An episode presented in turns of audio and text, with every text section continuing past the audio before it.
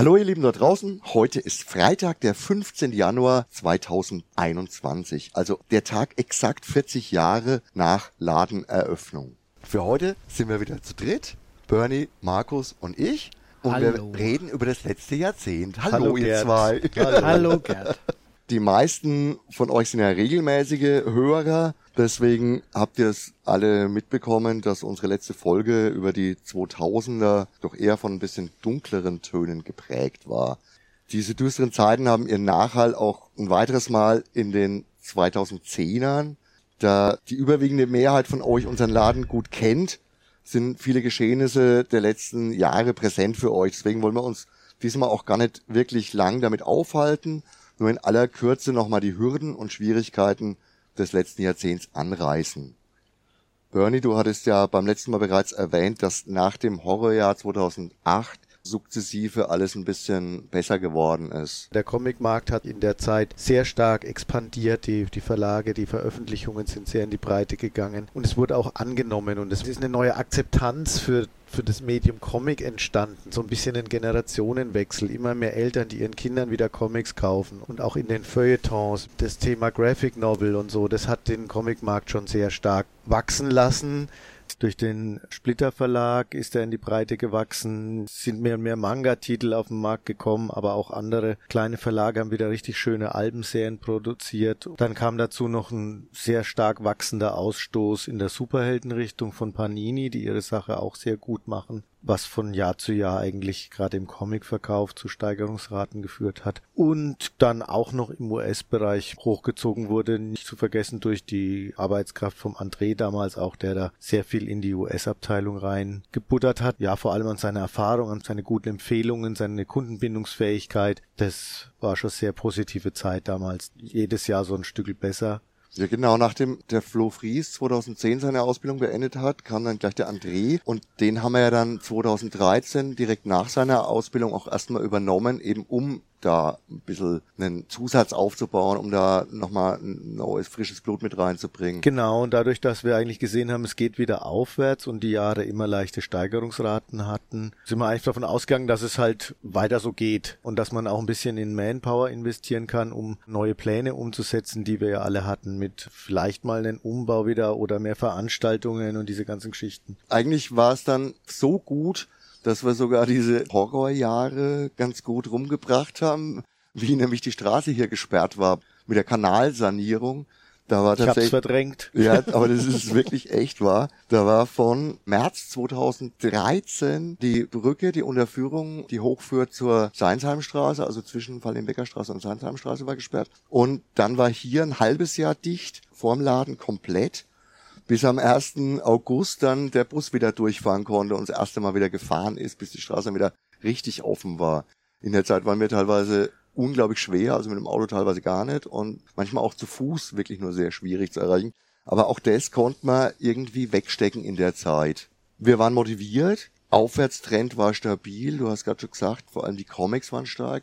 Übrigens auch extrem deutlich hat der Ausstoß an Werksausgaben und sowas nochmal zugenommen. Stimmt, ja. Das Was? kam auch noch hinzu. Das hat einfach ein, ja, ein altes, neues Klientel oder neues, altes Klientel wieder zum Comic-Lesen gebracht, dass viele Leute dann gesagt haben, oh, jetzt gibt's die Sachen, die ich in meiner Jugend kannte, einfach wieder in schönen, aufwendiger gemachten Gesamtausgaben. Meistens so drei von den Alben dann in einem schönen Hardcover-Band. Und dieser Trend, der hat sich auch etabliert und fortgesetzt und das ist nach wie vor so Gesamt- und Werksausgaben, die sehr gern genommen werden. Es sind natürlich auch gleich teure Dinge und dadurch pushen die den Umsatz auch. Ja, da haben Also teuer, es ist Na, wertig. Ja. Natürlich äh, auf den ersten Blick erstmal teuer, aber im Endeffekt wertige, bibliophile Ausgaben, wo auch viele Sammler dann gesagt haben, sie äh, ersetzen ihre alten Stückwerksachen dann jetzt doch endlich mal durch eine einheitliche, schöne Ausgabe. Ja.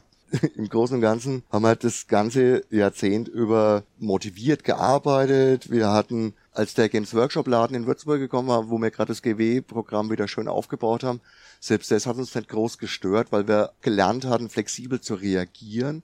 Wir haben dann hier einfach stattdessen unsere Brettspielecke extrem vergrößert und aufgebaut, was dann zu so Sachen wie der Spielbar geführt hat. Ja, das hat auch nochmal den Kundenkreis erweitert in diese Richtung, dass du ganz ungewöhnliches Programm mit tollen verschiedenartigen Spielen aufbauen konntest und nicht eben nur diese Wargames, die ja auch nur ein bestimmtes Klientel hier reingebracht haben. Sind dann Spiele interessierte Leute wieder extra zu uns gekommen, weil wir da halt ein bisschen Programm weg von der Masse halt haben, vom Mainstream. Im Großen und Ganzen ist das mit der Spielbar so, so ein ganz guter Hinweis, weil das zweite Jahrzehnt war dadurch geprägt, dass wir viel, viel stärker Kontakt mit euch außerhalb des normalen Ladengeschäfts gesucht und auch gefunden haben. Wir haben auf Mason Conventions mit Ständen und Demotischen unglaublich viel gemacht. Wir haben Inhouse-Veranstaltungen, der Gratis Comic Tag ist da groß aufgekommen im zweiten Jahrzehnt. Wir haben den Gratis Rollenspieltag noch hinterher gehabt. Wir haben unglaublich viele Signierstunden, viele davon mit unserem Freund Michael Dedio abgehalten hier im Laden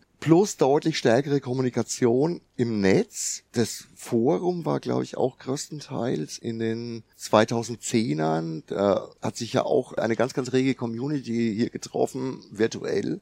Und wir hatten durch die Einschnitte, also das erste Mal zur Zeit von den Bauarbeiten, haben wir gelernt, sehr, sehr deutlich mit dem Außen zu kommunizieren. Wir haben damals schon unseren täglichen Neues aus dem Ladenblock und wie, wie weit geht's denn? Du hast das Tagebuch der Baustelle Tag, genau. entworfen. Da hat, sich da hat sich gezeigt, dass die Leute das total mögen, wenn man mit ihnen kommuniziert oder ihnen einfach auch ein bisschen was erzählt, was jetzt hier passiert. Und das und die vielen Veranstaltungen und dann immer mehr Postings hat dazu beigetragen, dass wir einfach mehr Kundenbindung aufbauen konnten.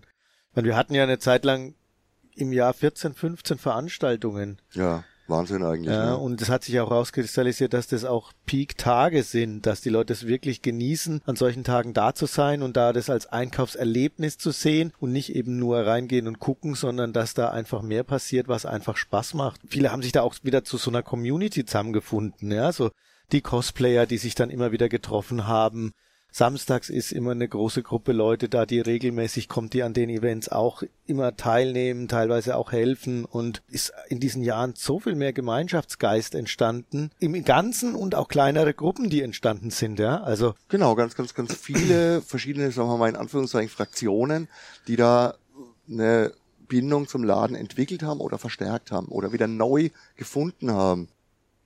Trotzdem kamen wir dann nochmal übelst in Schräglage. Das verdammte Jahr 2018, also genau zehn Jahre nach dem Fluchjahr 2008, war man am Ende so weit, dass wir im Endeffekt aufgeben wollten oder harte Konsequenzen ziehen mussten. Entweder komplett back to the roots, nur noch zu zweit rumeiern. Wir mussten den André kündigen, wir mussten den Markus kündigen. Der André hat dann sehr, sehr schnell eine Arbeit gefunden, einen guten Job wieder in seinem alten Bereich, im Kinobereich, wo er vorher herkam. Da war man dann auch relativ erleichtert, dass das so übergangslos funktioniert hat. Und bei dir, Markus, war es so, dass äh, genau der, also du warst auch gekündigt, mhm, eindeutig. War's. Und dann kam aber diese Geschichte, dass wir uns auch nochmal im Außen gemeldet haben und das sehr, sehr intensiv und sehr eindeutig auf die Geschichten hingewiesen haben, die jetzt gerade im Argen liegen. Und da kam ein unglaubliches Feedback zurück, ein Sturm der Solidarität und der ja, wir, wir helfen euch wieder, wir unterstützen euch von allen möglichen Seiten und bevor. Dann ging's wieder ab, ja. Du warst doch gar nicht weg und bist dann aber doch wieder geblieben. was, was? Bin gekommen, um zu bleiben, ja. Genau. was im Endeffekt ja auch ein Segen war, weil plötzlich ging's ab. Die Umsätze sind wieder deutlich, deutlich angezogen und wir hätten die ganze viele Zusatzarbeit und, und alles überhaupt nicht mehr hingekriegt zu zweit. Also das war dann eindeutig, du, du warst zwar gekündigt, aber du musstest bleiben. So war es, ja. Aus der Katastrophe hat sich dann eigentlich auch eine neue Ära entwickelt. Im Endeffekt hat uns das letztendlich deutlich gezeigt, wie stark wir dann doch auf unsere Basis vertrauen können und zurückgreifen können. Es hat uns aus diesem tiefen Loch unglaublich schnell wieder rausgeholt. Es gab dann noch äh, auch von so, in Anführungszeichen, sagen wir, offizieller Seite Hilfen. Also die Stadtbücherei hat uns aus der Vergessenheit wieder ein bisschen hochgezogen und wir kriegen jetzt auch da wieder regelmäßig Bestellungen. Finde ich toll, ist eine gute Sache für uns. Hatten wir nicht ja noch einen Zeitungsartikel sogar das, in der Mainpost? Genau, es kam von Seiten der Mainpost nach langer, langer Zeit mal wieder ein echt ambitionierter Artikel über die Geschichte. Auch das hat nochmal sehr, sehr viele Leute erreicht. Aber das Auffallendste war nochmal die auf einmal so stark gewordene Solidarität unserer ganzen Kundengemeinschaft. Was uns da nochmal auch an ja, Herzenswärme entgegengekommen ist, es ist ihnen wichtig, dass wir bestehen bleiben, dass wir, dass es uns weitergibt, dass wir da was Tolles machen, was erhalten werden muss und das war also unfassbar toll. Ja, ich glaube, da ist einfach das das mal wieder offensichtlich geworden, was so im Alltag häufig vergessen wird, dass was selbstverständlich einfach da ist, was du dann auch gern mal als selbstverständlich hinnimmst und gar nicht mehr dran denkst, dass da ja auch eine Verbindung bleiben muss. Also das war offensichtlich ein Weckruf zur richtigen Zeit und es hat gut funktioniert und es hat uns ja im Endeffekt genau derselbe Mechanismus auch hervorragend durch dieses verdammte 2000 20 nochmal durchgebracht. Ja, Corona hat ja denselben Effekt, dass man einmal einfach äh, scheint, man verliert was, was kostbar ist, weil man da nicht mehr sein kann, hingehen kann und der Laden sowas vielleicht nicht wegstecken kann. Was ja vielleicht vielen anderen ja auch so geht, aber durch unsere tolle Kunden-Community. Toi, toi, toi. Ja, also das war wirklich auch unfassbar, was da wieder ähm, eben Solidarität, Support, Solidaritätsbekundung extra Bestellungen, dann nochmal eins drauf, im Vorab schon Kundenkonto noch, aufgeladen. Und noch ein Gutschein, genau. Ja, also ganz, ganz große Hilfe von Seiten unserer, Kunden. unserer Kundenklientel, ja. Das ist auch so eine Gesamtmasse an Leuten, die ineinander verzahnt ist, weil wir haben ja jetzt sage ich mal nicht nur in Anführungszeichen wieder nicht nur die, die, Unterstützung unserer Kunden, sondern wir haben ja auch noch unglaublich viele Helferlein immer wieder ständig dauernd Leute, die bei uns auf der Seite Artikel schreiben, also der Horst, der Mr. Andres, der Markus T., der Olli L., alle möglichen Leute, die uns so nebenbei helfen, Unterstützung bei Veranstaltungen, selbst unsere Grillmeister, die dann da den ganzen Tag aus dem Freundeskreis einfach mithelfen. Ja, und die Künstler und Zeichner, die auch schon für Lau hier stundenlang sich die Finger wund signiert haben, ja, und allen voran der Krieger, der ja auch sogar uns das Logo zur Verfügung gestellt hat, das wir seit langen Jahren jetzt auch schon stolz dahertragen und Klar. ja, also ja, da muss man sich auch echt mal bedanken für diese wahnsinnige Unterstützung, die da kommt. Also wir hatten ja sogar teilweise Unterstützung auch von weiter her. Der Tom Finn kam umsonst einfach so, ja. Er hat gesagt, das ist kein Problem für mich. Selbst der Tommy Krabweis hat sich damals auch nur die Zugfahrt bezahlen lassen. Also es gibt schon Leute, die da wirklich Interesse dran haben, dass solche kleinen Läden existieren und die vielleicht auch ein bisschen als Plattform und als direkte Verknüpfung wirklich echt zu ihrer Community auch sehen der Michael Dedio hat uns da auch nochmal einige angeschleift, die wirklich für Lau bei uns mhm. signiert haben ja. und uns geholfen haben. Aber da siehst du wieder, das ist wie in den Anfängen aus dem Fandom entstanden der Laden und jetzt lebt er auch wieder von Fans und dem Fandom und, und genau. dieser ganz speziellen Leidenschaft für ein ganz bestimmtes Thema da schließt sich im Endeffekt der Kreis. Absolut, ja. Das ist, am Anfang war der Hermke der Fanboy. war der Hermke. Der, ja, am Anfang war der Hermke und am Anfang war aber auch der Hermke der Fanboy, der dann irgendwann einmal aus seinem Fandom zu Science Fiction, zur Fantasy, zu Comics und auch aus seiner Sammelleidenschaft dann halt einfach irgendwann mal einen Beruf gemacht hat.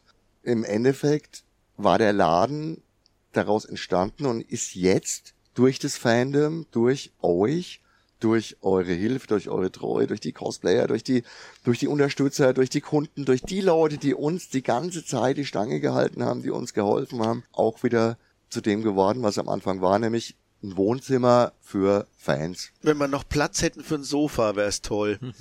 ja, aber ich fürchte, eine Kaffeemaschine.